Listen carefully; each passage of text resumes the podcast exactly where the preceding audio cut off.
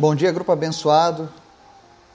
Estamos aqui juntos mais uma manhã, nesse dia 29 de junho de 2021. E vamos mais uma vez estudar a palavra de Deus, buscar entendimento. E vamos também hoje, especialmente, fazer uma revisão do nosso entendimento das coisas espirituais. Nós vamos ler um texto que está lá em João capítulo 6. E esse texto responde muitas perguntas. E ele mostra também qual é o nosso nível de entendimento da palavra de Deus.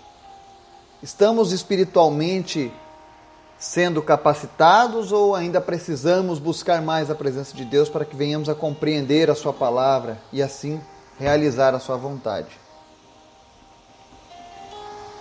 Então esse texto vai ser muito interessante. Eu peço a você que fique ligado no nosso estudo. Pegue a sua Bíblia, abra o livro de João, capítulo 6, acompanhe a leitura. Provavelmente você terá algumas diferenças de uma versão da Bíblia para outra, mas o sentido será sempre o mesmo. Isso porque ocorrem revisões gramaticais ao longo dos anos.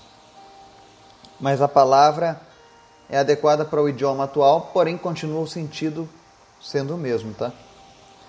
Mas antes da gente começar o nosso estudo lá de João capítulo 6, eu quero convidar você para a gente orar, amém? Senhor, muito obrigado porque Tu és um Deus bom, Tu és um Deus maravilhoso, fiel e verdadeiro. Obrigado, Deus, pela Tua palavra. Obrigado, Senhor, pelo Teu Espírito Santo que nos dá o um entendimento da Tua palavra de maneira que possamos cumprir a Tua vontade. Perdoa os nossos atos que te desagradaram, nossos erros, nossas falhas. Nos ajuda nas nossas fraquezas, nos fortaleça quando estamos fracos, Pai. Mas que o teu nome seja exaltado e glorificado através das nossas vidas. Eu te agradeço, Deus, por este grupo onde todos somos mais que vencedores, por aquele que nos amou, Jesus.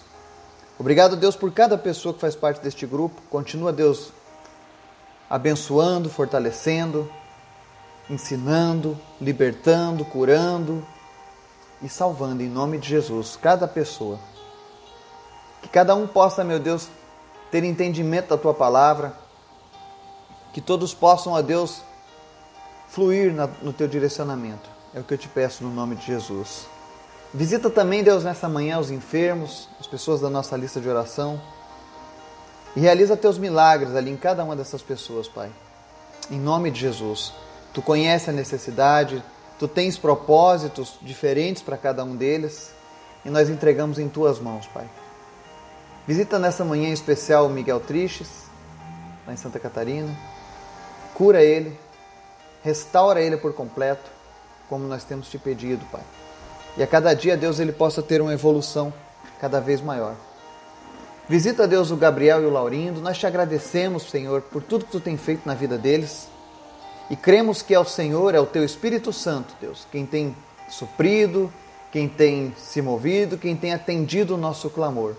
Nós repreendemos agora, Deus, todo espírito contrário à tua palavra, ao teu agir, tudo aquilo que vem, Deus, para atrapalhar a vida do Gabriel, a vida do Laurindo. Em nome de Jesus, que caia por terra e o Senhor seja glorificado. Te apresentamos ainda a Jade e o Vitor, que esses bebês continuem, Deus, crescendo, sendo cuidados pelo Senhor. Faz o teu milagre, Jesus, faz aquilo que só tu podes fazer. E tem misericórdia, Deus, da vida deles. Te apresento também, Senhor, a dona Cícera. E nós oramos, meu Deus, por novos rins. Eu sei que muitos, ao ouvirem isso, podem pensar que isso é um absurdo, mas o Senhor tens o poder da tua mão. O Senhor tens o poder de criar novos rins agora, em nome de Jesus. Substitui aqueles que estão com problemas, Pai, e dá novos rins para ela, em nome de Jesus. A tua palavra diz que o Senhor responde na medida da nossa fé, e a minha fé, Senhor, é de que o Senhor pode colocar rins novos ali, Deus, para que seja maior ainda o testemunho. Também oro, Deus, pela Lely, pelos demais que têm problemas de coluna. Que colunas sejam agora endireitadas, escoliose seja curada agora em nome de Jesus, que pessoas sejam saradas de seus problemas na coluna. Te apresento o seu Justino, E peço, Deus, em nome de Jesus, restaura, Senhor, tudo aquilo que foi perdido na sua mente, no seu cérebro. Em nome de Jesus. Visita a Josenilma. E Deus, em nome de Jesus, que desapareçam todas as pedras nos rins. Senhor, se conosco nesse dia. Visita aqueles que estão com Covid-19, trombose, embolia. Não importa qual seja o sintoma e a sequela. Cura, Pai, em nome de Jesus. Visita-nos nessa manhã, Senhor, e opera os teus sinais no nosso meio. Que a tua palavra, Deus, ela venha transformar a nossa mente, o nosso caráter, o nosso agir, e que nós venhamos a fazer a diferença nesse mundo, Pai. Obrigado, Deus, porque eu sei que cada pessoa que foi orada nessa manhã, o Senhor está visitando nesse momento. Obrigado, Deus, porque tu és fiel. Fala conosco nessa manhã, em nome de Jesus. Amém. Estudo de hoje está lá no João capítulo 6.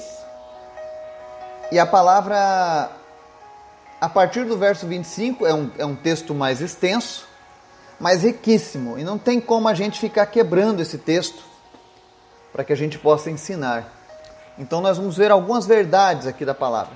E diz assim: Quando o encontraram do outro lado do mar, perguntaram-lhe: Mestre, quando chegaste aqui? Jesus respondeu: A verdade é que vocês estão me procurando, não porque viram sinais milagrosos mas porque comeram os pães e ficaram satisfeitos. Não trabalhem pela comida que se estraga, mas pela, mas pela comida que permanece para a vida eterna, a qual o Filho do Homem dará a vocês. Deus, o Pai, nele colocou o seu selo de aprovação. Então perguntaram-lhe o que precisamos fazer para realizar as obras que Deus requer. Jesus respondeu: A obra de Deus é esta: crer naquele que ele enviou. Então perguntaram-lhe: que sinal milagroso mostrarás para que o vejamos e creiamos em ti? O que farás? Os nossos antepassados comeram maná do deserto, como está escrito: Ele lhes deu a comer pão dos céus. Declarou-lhes Jesus: Digo a verdade, não foi Moisés quem deu a vocês o pão do céu, mas é meu Pai quem dá a vocês o verdadeiro pão do céu. Pois o pão de Deus é aquele que desceu do céu e dá a vida ao mundo. Disseram eles: Senhor, dá-nos sempre desse pão. Então Jesus declarou: Eu sou o pão da vida. Aquele que vem a mim nunca terá fome, aquele que crê em mim nunca terá sede. Mas como eu disse, vocês me viram, mas ainda não creem. Todo aquele que o Pai me der virá a mim, e quem vier a mim, eu jamais rejeitarei. Pois desci dos céus não para fazer a minha vontade, mas para fazer a vontade daquele que me enviou.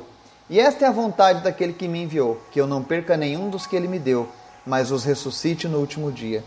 Porque a vontade de meu Pai é que todo aquele que olhar para o Filho e nele crer tem a vida eterna, e eu ressuscitarei no último dia. Com isso, os judeus começaram a criticar Jesus porque dissera: Eu sou o pão que desceu do céu. E diziam: Este não é Jesus, o filho de José? Não conhecemos seu pai e sua mãe? Como ele pode dizer desci do céu? Respondeu Jesus: Parem de me criticar. Ninguém pode vir a mim se o Pai que me enviou não o atrair, e eu o ressuscitarei no último dia. Está escrito nos profetas: Todos serão ensinados por Deus. Todos que ouvem o Pai e dele aprendem, vêm a mim. Ninguém viu o Pai a não ser aquele que vem de Deus. Somente ele viu o Pai. Asseguro a vocês que aquele que crê tem a vida eterna. Eu sou o pão da vida. seus antepassados comeram o maná do deserto, mas morreram. Todavia aqui está o pão que desce do céu, para que não morra quem dele comer.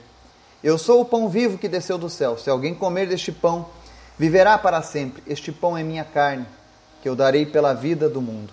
Então os judeus começaram a discutir exaltadamente entre si: Como pode este homem nos oferecer a sua carne para comermos? Jesus lhe disse: Eu digo a verdade: se vocês não comerem a carne do filho do homem e não beberem o seu sangue, não terão vida em si mesmos. Todo aquele que come a minha carne e bebe o meu sangue tem a vida eterna, e eu ressuscitarei no último dia.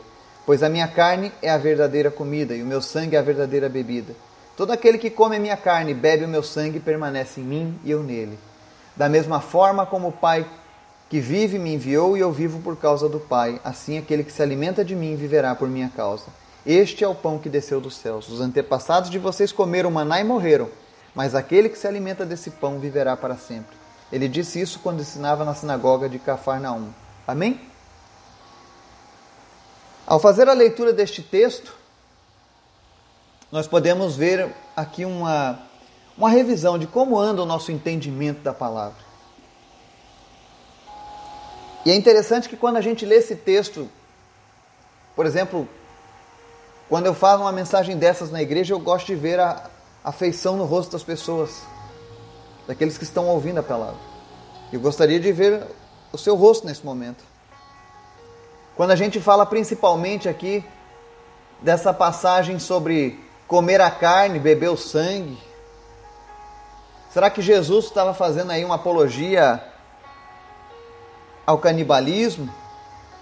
Será que Jesus pede que os seus fiéis sejam canibais ou meio vampiros para tomarem do sangue, né? Porque muitas pessoas quando leem esse texto fazem essa referência literalmente. Eu digo isso porque houve uma grande cisma no meio do cristianismo com relação aos elementos da, da, da, da ceia do Senhor. Uma corrente diz que quando a pessoa participa da ceia, o pão se transforma em carne e o vinho se transforma em sangue, ou seja, vira canibal. A outra corrente diz que não. Que isso é apenas simbólico. E aí vem a questão: qual das duas está certa? Quando você ouve esse texto, o que vem à tua mente? Sobre esse negócio de comer a carne, beber o sangue, Jesus é o pão e esse pão tem que ser partido, né? Será que Jesus estava falando em sentido literal ou figurado? Porque aqui entra uma questão que não depende necessariamente da, da, da tua espiritualidade, mas do teu entendimento de interpretação do texto. E você vê aqui que no começo dessa passagem, Jesus, ao chegar na cidade de Cafarnaum, algumas pessoas perguntam, né? Como é que tu chegou aqui? Aí Jesus disse: Olha, vocês não vieram aqui por causa dos sinais, vieram porque comeram pão e ficaram satisfeitos. Não trabalhem pela comida que se estraga. O que, que Jesus está dizendo? É que muitas pessoas naquela época vinham atrás dele apenas para receber a provisão momentânea. Exemplificando isso para você hoje, é como uma pessoa, por exemplo, que sofre de câncer. E aí ela já bateu em todas as portas e nada deu certo e ela ouve falar de Jesus, que Jesus cura o câncer. Então ela vai lá e busca Jesus. E quando Jesus cura ela daquele câncer, ela volta para a sua velha vida. Ou pessoas que vão para a igreja porque financeiramente estão quebradas e ouviram falar que Jesus é o, pode te dar prosperidade. Então ela vai lá e, e algumas delas muitas vezes realmente prosperam. E quando isso acontece, elas abandonam, porque eles estavam interessados apenas no que é momentâneo, apenas no que é passageiro, apenas no que é físico. E Jesus está dizendo: olha, vocês não, não podem trabalhar por aquilo que, que se estraga, pela comida que se estraga, mas trabalhe pela comida que permanece para a vida eterna.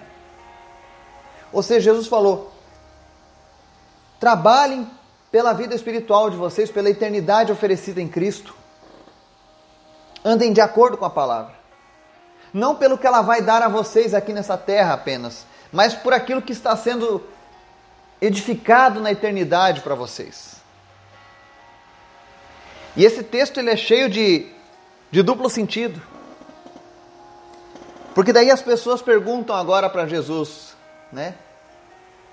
É, o que precisamos fazer para realizar as obras que Deus requer?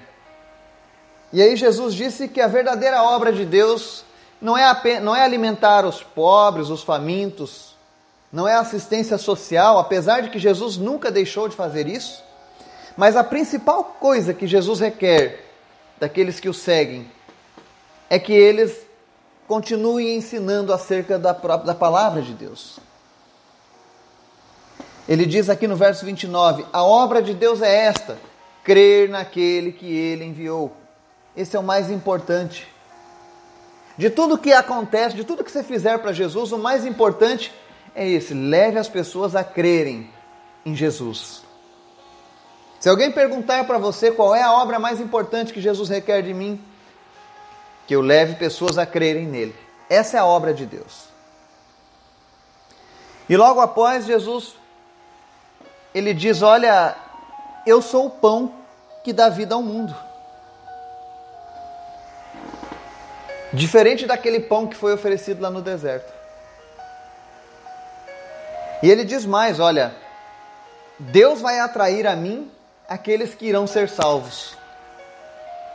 Essa passagem ela também fala uma coisa muito pontual também. Às vezes as pessoas dizem assim: Jesus morreu por todo mundo. Mas existem pessoas que rejeitam a Cristo, que rejeitam a salvação em Jesus. Teria Jesus então derramado o seu sangue à toa? Tipo, ele derramou sangue por pessoas que não seriam salvas? E a Bíblia aqui nos mostra que, na verdade, todo o sangue que foi derramado cumpriu o seu propósito, ou seja, aqueles que hão de se salvar se achegarão a Deus. Como é que essas pessoas são atraídas a Deus? Através da pregação da palavra. É por isso que a obra de Deus é essa: levar as pessoas a crerem em Jesus. E ele está dizendo: olha, que todos aqueles que ouvirem essa palavra, que forem atraídos,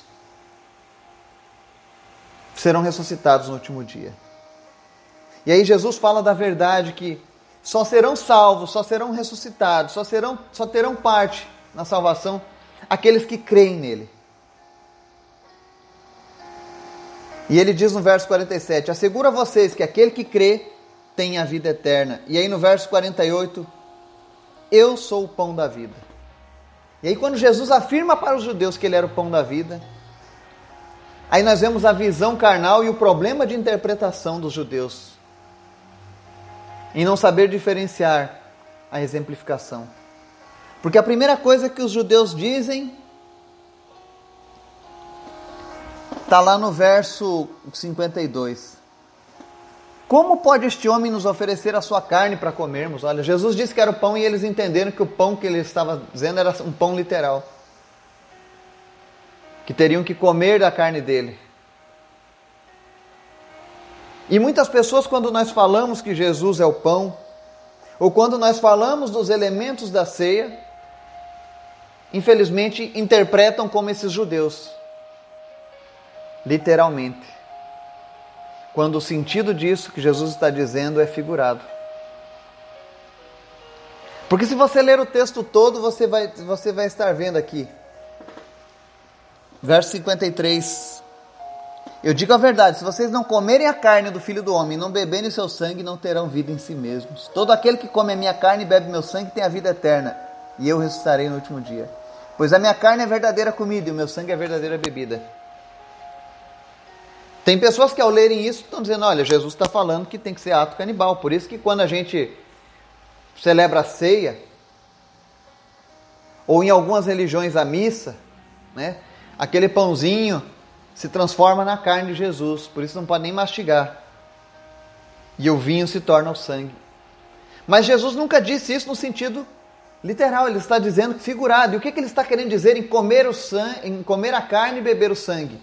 É que nós devemos ser um só com ele, ou seja, devemos participar das aflições e das alegrias com ele, como sendo uma pessoa só. Ele está falando em comunhão, em um relacionamento estreito, um relacionamento mais próximo, um relacionamento íntimo com Ele. Comer a carne do Filho do Homem e beber o seu sangue é isso. Não é ser canibal. É verdadeiramente participar em tudo com Cristo. E aí ele diz que a carne dele é a verdadeira comida e o sangue é a verdadeira bebida. Será que eu não posso mais comer nenhum outro alimento então e nem beber nenhuma outra coisa? Os judeus pensavam assim. Mas o que Jesus estava querendo dizer é que a única coisa que nos alimenta espiritualmente é a Sua palavra.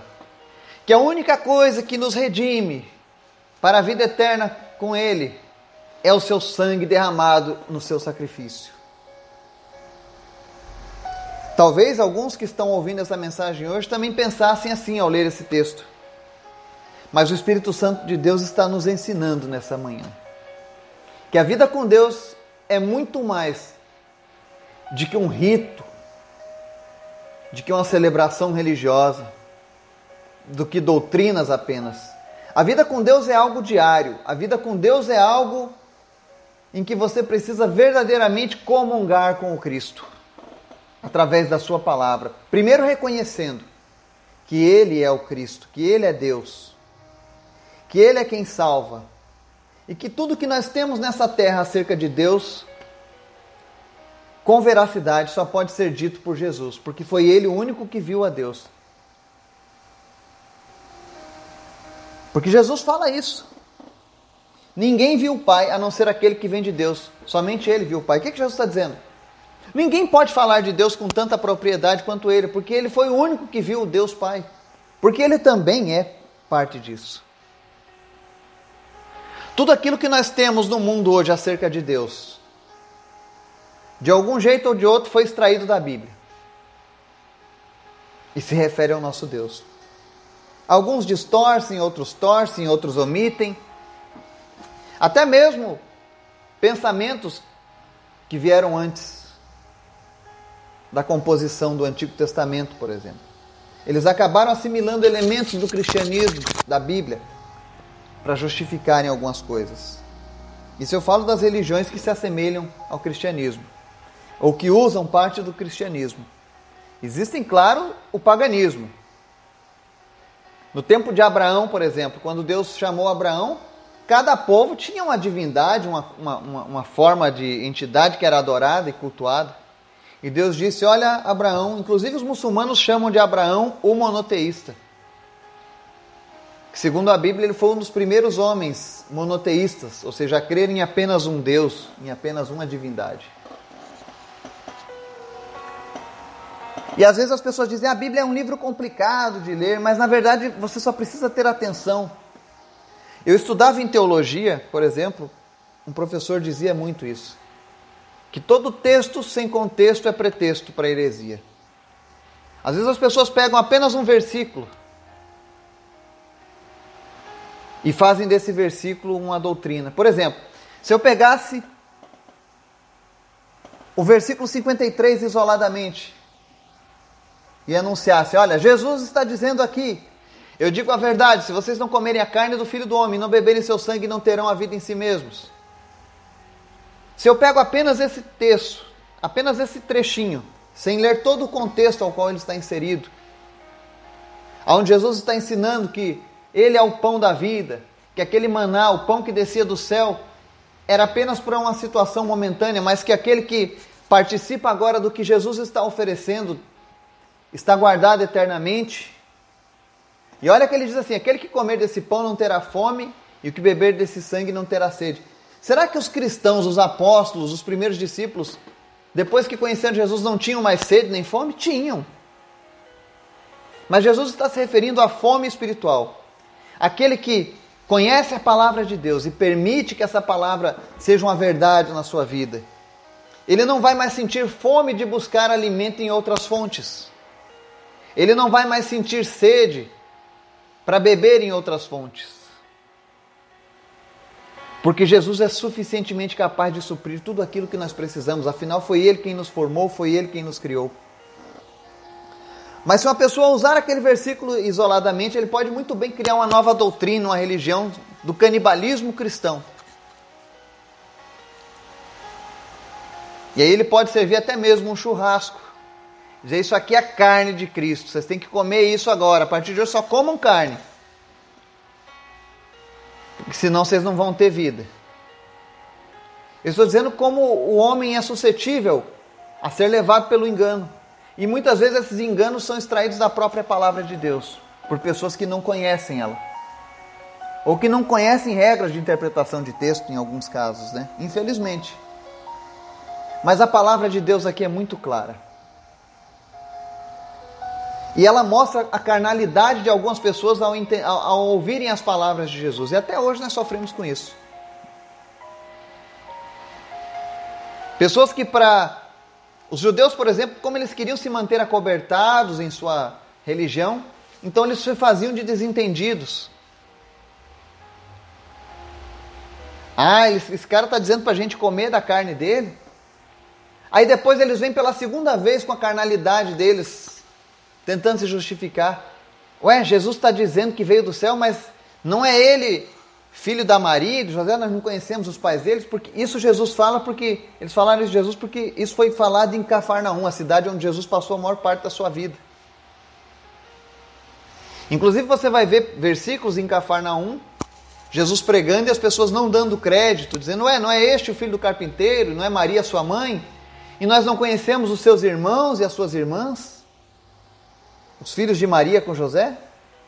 Ou seja, eles não davam crédito porque Jesus viveu boa parte da sua vida ali naquele lugar. Mas é porque ainda não havia chegado a hora, e quando chegou a hora, eles preferiram se manterem cegos. Mas qual é o resumo de tudo isso que nós lemos? Quando Jesus diz que Ele é o pão da vida, que é o pão que dá vida eterna, que este é o verdadeiro pão, que aqueles que comeram o pão do deserto morreram. Se você lembrar a história do povo saindo pelo deserto, você vai ver que durante 40 anos aquele povo andou em círculos lá no deserto. E a primeira geração morreu no deserto, morreu sem salvação, porque eles foram desobedientes a Deus, eles pecaram contra Deus. E aí Jesus faz uma analogia dizendo: olha, eles experimentaram, eles comeram do pão que desceu do céu lá do maná, mas aquele não era o pão da vida eterna, ou seja, eles não, não deram crédito à palavra que Deus havia enviado dos céus. Resolveram viver pelo próprio vento, pela própria vontade. E Jesus está dizendo: Mas se você agora receber de mim, da minha palavra, e se alimentar dela, você viverá para sempre. E esse viver para sempre aqui ele fala com respeito à eternidade. Você quer a vida eterna? Você quer viver eternamente ao lado de Deus? Aceite Jesus e Sua palavra. Viva compromissado com Jesus. Viva em comunhão com Jesus. Ou seja, coma da carne de Jesus e beba do sangue dele. Ou seja, seja um só com o Cristo. Porque aquele que é um só com o Cristo, ele diz aqui: todo aquele que come a minha carne e bebe meu sangue permanece em mim e eu nele. Da mesma forma como o Pai que vive me enviou e eu vivo por causa do Pai, assim aquele que se alimenta de mim viverá por minha causa. Quando nós formos um só com Cristo, nós estaremos cumprindo esse propósito e teremos a vida eterna. Essa passagem aqui nos mostra algo ainda mais interessante. Aquela história de que todos são filhos de Deus e todos serão salvos, essa palavra quebra por completo essa mentira que foi ensinada por tanto tempo. Porque ele está dizendo que serão salvos aqueles que se sentem atraídos pela palavra de Deus e que tomam parte da vida com Cristo. Aqueles que acham bonito a palavra de Deus, que respeitam Jesus, ah, Jesus é bom, Jesus é maravilhoso, mas não querem abandonar os seus pecados, não querem ter uma vida de comunhão com Cristo, infelizmente não serão salvos. Só serão alimentados aqueles que vivem grudados em Cristo e em Sua palavra. É o que Jesus ensinou na passagem da videira. Que toda vara que está nele dá frutos, mas aqui não está, não dará frutos e será lançada no fogo. Então, qual é o desejo do Senhor para nós nesse dia? É que eu e você tenhamos uma comunhão cada vez mais íntima com Jesus. E à medida em que nós tivermos essa comunhão crescendo, nós passaremos a ter os sofrimentos de Cristo, as alegrias de Cristo, os milagres de Cristo, sendo vivenciados por mim e por você. Que eu e você possamos fazer essa separação com o mundo, abandonar aquilo que, que nos afasta de Jesus e vivermos cada vez mais com Ele. Amanhã nós daremos continuidade ao estudo de João capítulo 6, que traz muitas coisas reveladoras acerca da nossa vida com Deus. Que o Espírito Santo de Deus possa falar ao teu coração se você se sente afastado de Deus, mas essa palavra falou contigo hoje. Se você se sentiu atraído por Deus, não perca essa chance. E se entregue por completo a Jesus. Que o Espírito Santo de Deus possa te fortalecer nesse dia. E que você possa ser íntimo de Jesus a cada dia. Em nome de Jesus. Amém.